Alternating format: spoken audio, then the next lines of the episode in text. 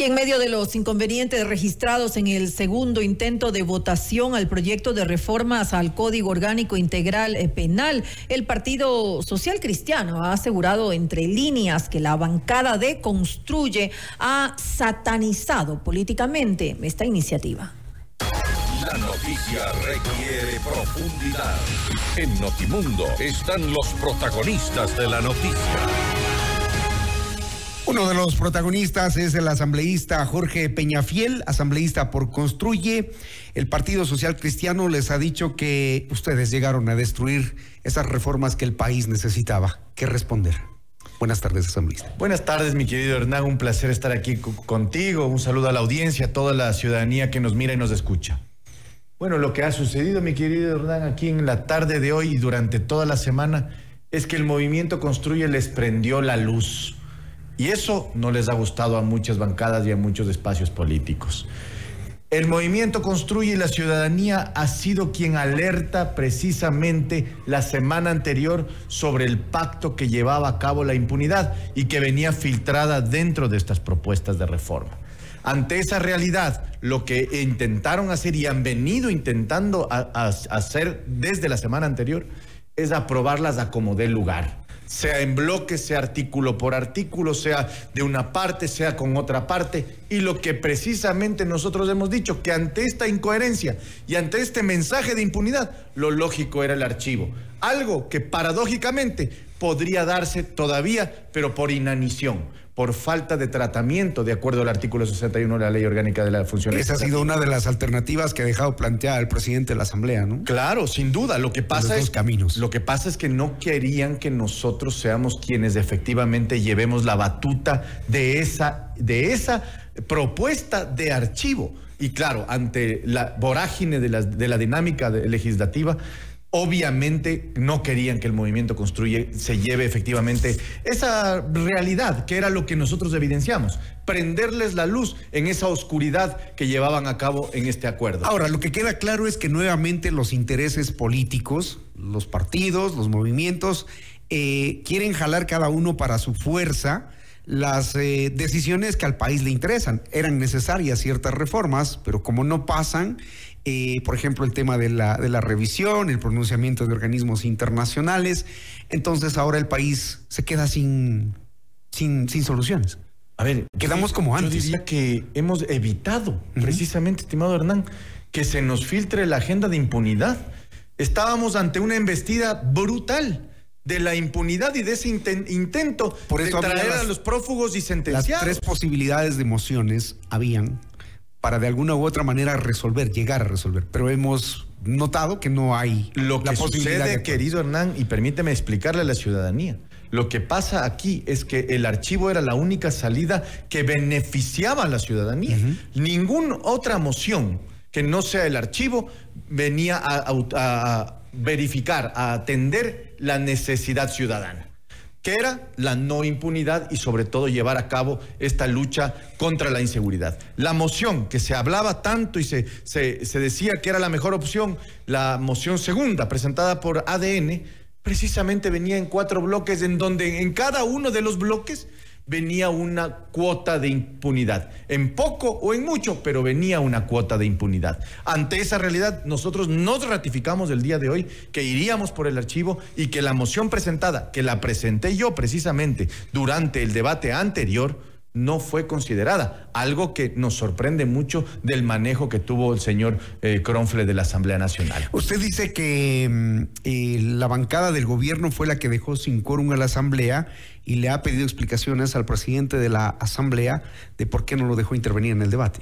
Así es, así es. ¿Qué creen que pasó? ¿Es estrategia? Es una estrategia evidente de parte de presidencia de, de la Asamblea Nacional que pertenece precisamente al Partido Social Cristiano en donde para darle cuerpo a su estrategia, visto que ya no era posible por la opinión pública y por la presión que existía sobre el tema de aprobar la, reforma, lo que tenían que hacer era suspenderla, torpedearla y evitar que el archivo, es decir, la propuesta del movimiento construye, tenga viabilidad en el debate y después, obviamente, en la votación, porque ya visto la presión que tenían y las condiciones en que estaban, seguramente la, la, moción de archivo hubiera sido la mejor y con la cual efectivamente íbamos a tener la salvedad y la solución que necesita el país. Repito, aquí no era un tema de votar artículo por artículo, salvemos una parte pequeña o salvemos una parte grande. Era el mensaje político que necesita el país, que no a la impunidad y no, y no permitir que se filtre dentro de algo bueno el veneno, el cianuro que yo he venido hablando. Para ustedes es lo que mejor pudo haber pasado. Entonces, los temas que estaban algunos en el, en el debate, en la opinión pública en estos días, tendrán que ser resueltos por el país en la consulta en la consulta popular y en, cualquier otra propuesta de reforma. Recuerde que esta propuesta de reforma son ocho semanas que lleva a cabo, es decir, dos meses, algo que perfectamente todavía puede suceder.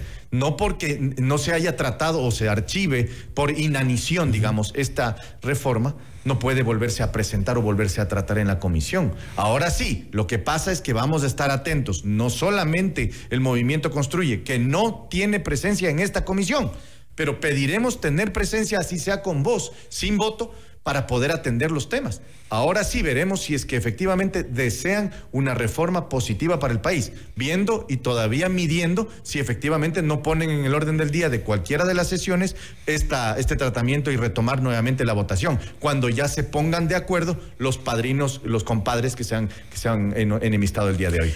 Eso pone en riesgo el acuerdo político. Por ende, digamos, lo que siempre pregonaron eh, las nuevas autoridades, eh, el hecho de que el país necesita gobernabilidad. Hoy estamos, digamos, dando un paso hacia lo que veníamos sintiendo, que es el desgobierno. Bueno, yo creo que aquí... El acuerdo está en, en veremos, ¿no? El acuerdo yo creo que se puede separar, se puede distanciar, pero también se puede unir, ¿verdad? Y eso es en base a las monedas de cambio que utilicen cada vez en cada negociación que necesiten y que requieran. Eso es lo triste de estos acuerdos, que son acuerdos coyunturales, momentáneos, por cada votación. Entonces, hoy día te cambio una votación por otra, hoy día te cambio una moneda por otra. ¿Y quién realmente destruye ese pacto? ¿Ese pacto construye? No, pues construye. Les dicen que destruyen. Construye lo único que está haciendo es del interés ciudadano. Es llevando la voz de la ciudadanía a la asamblea. Hoy lograron destruir el pacto. Hoy, hoy, logramos destruir la impunidad, Hernán. Hoy logramos destruir esa agenda que tenía prevista aprobar en poco o en mucho una propuesta de impunidad. Y eso sí lo destruimos. Lo que venimos construyendo y vamos a construir es el país del futuro, mi querido Hernán. Y para eso, seguir actuando como hemos hecho, trayendo la voz de la ciudadanía y llevarla a la Asamblea Nacional, así sea con un voto negativo, que eso tiene que entender la ciudadanía también. En la negativa hay un mensaje político también. ¿Y cuál es ese mensaje político? Que la impunidad no puede continuar porque la inseguridad depende directamente de que en este país todavía los, los jueces sigan impunes, los delincuentes sigan impunes y aquellos corruptos que siguen manejando el país sigan impunes. En esto evidentemente lo que tenemos que ver es em, la posición política y las acciones, las actitudes que adopta el gobierno del presidente Novoa. Un día acuerdo con ellos, al otro día no les da chance, no se da la, posibilidad de, porque parece estar también, digamos, sintonizado con ustedes, no quiere que impere la impunidad. Mire, allí yo diría que por sus actos los conoceréis. El día de hoy acordaron un libreto, que era dejar sin quórum a la Asamblea Nacional. El correísmo, haciéndose eh, el enemigo, haciéndose el enojado, sale del, del Pleno generando una ausencia de 51 asambleístas. Inmediatamente luego, estando presentes físicamente los señores del gobierno, de la bancada del gobierno, no se registran para la verificación del quórum, eliminando la posibilidad de que haya quórum, porque no llegábamos a los 70 presentes, y por tanto se debía suspender el, la, la, sesión con un presidente social cristiano. Allí tiene presencia de la Revolución Ciudadana al ausentarse, de ADN, el gobierno al no registrarse y del presidente que es Partido Social Cristiano al verificar el quórum en ese momento. Es decir, están de alguna manera conectados estos libretos. Y por eso es que nosotros Claro, viendo el presidente de la Asamblea Nacional que estaba presentada una moción que, de archivo que necesitaba ser votada y no la considera, lo lógico era suspender la sesión para que no sigan habiendo, digamos, eh, reclamos sobre este tema. Ahora, parecería que ellos tienen la esperanza de en dos meses reactivar el tema, según lo que ha dicho el propio presidente de la. Ya lo veremos, lo veremos. Sin duda estaremos allí también atentos a todas las acciones que puedan generarse en este sentido, pero lo que sí es cierto es que hasta el día de hoy la ciudadanía la presión ciudadana y la opinión pública ha logrado impedir que estas reformas prosperen en la Asamblea Nacional porque venían con ese cianuro que era precisamente eh, esa agenda de impunidad involucrada. ¿Cuánto de cierto hay en lo que se afirmó hoy en, el debate de la asamblea, de los asambleístas, de que muchos no conocían el texto de la reforma, así que querían pasarla por debajo de la mesa con, el título de revisión, de que la fiscalía les entregue los expedientes y las investigaciones antes de cualquier cosa? Eh, ¿Cuánto de cierto es que los asambleístas, que algunos asambleístas no leyeron el, el proyecto? Verá, yo puedo pecar de ingenuo en muchas cosas cuando uno está distraído o está desatento en algún, eh, algún tema.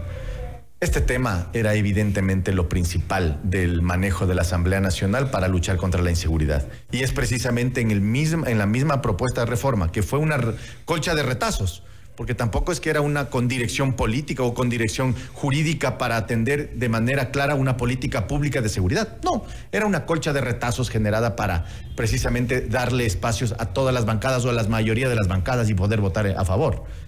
Esto definitivamente tenía que ser archivado porque no tenía esa dirección y esa claridad. Por eso es que nosotros lo hemos dicho desde el principio, cuando nos dimos cuenta del carnavalazo que nos querían hacer, que esto no debía ser aprobado y algo que mantuvimos hasta el día de hoy, cuando ya eh, suspende y se da cuenta de lo, que, de, lo, que había pasado, es cuando todos nos damos, prendemos la luz y vemos el acuerdo. ¿Ustedes preveían que esto pase, lo de hoy?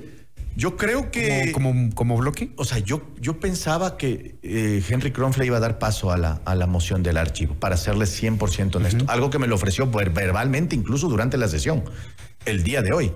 No obstante, el momento, el rato del rato, cuando las papas queman, sus, eh, eh, cancela la, ya la sesión, es decir, cancela el debate, cierra el debate algo que nos pareció absolutamente sorprendente y deja la moción del archivo a un lado cuando pide la certificación de la misma, algo que me parece inaudito y absolutamente contrario a la ley.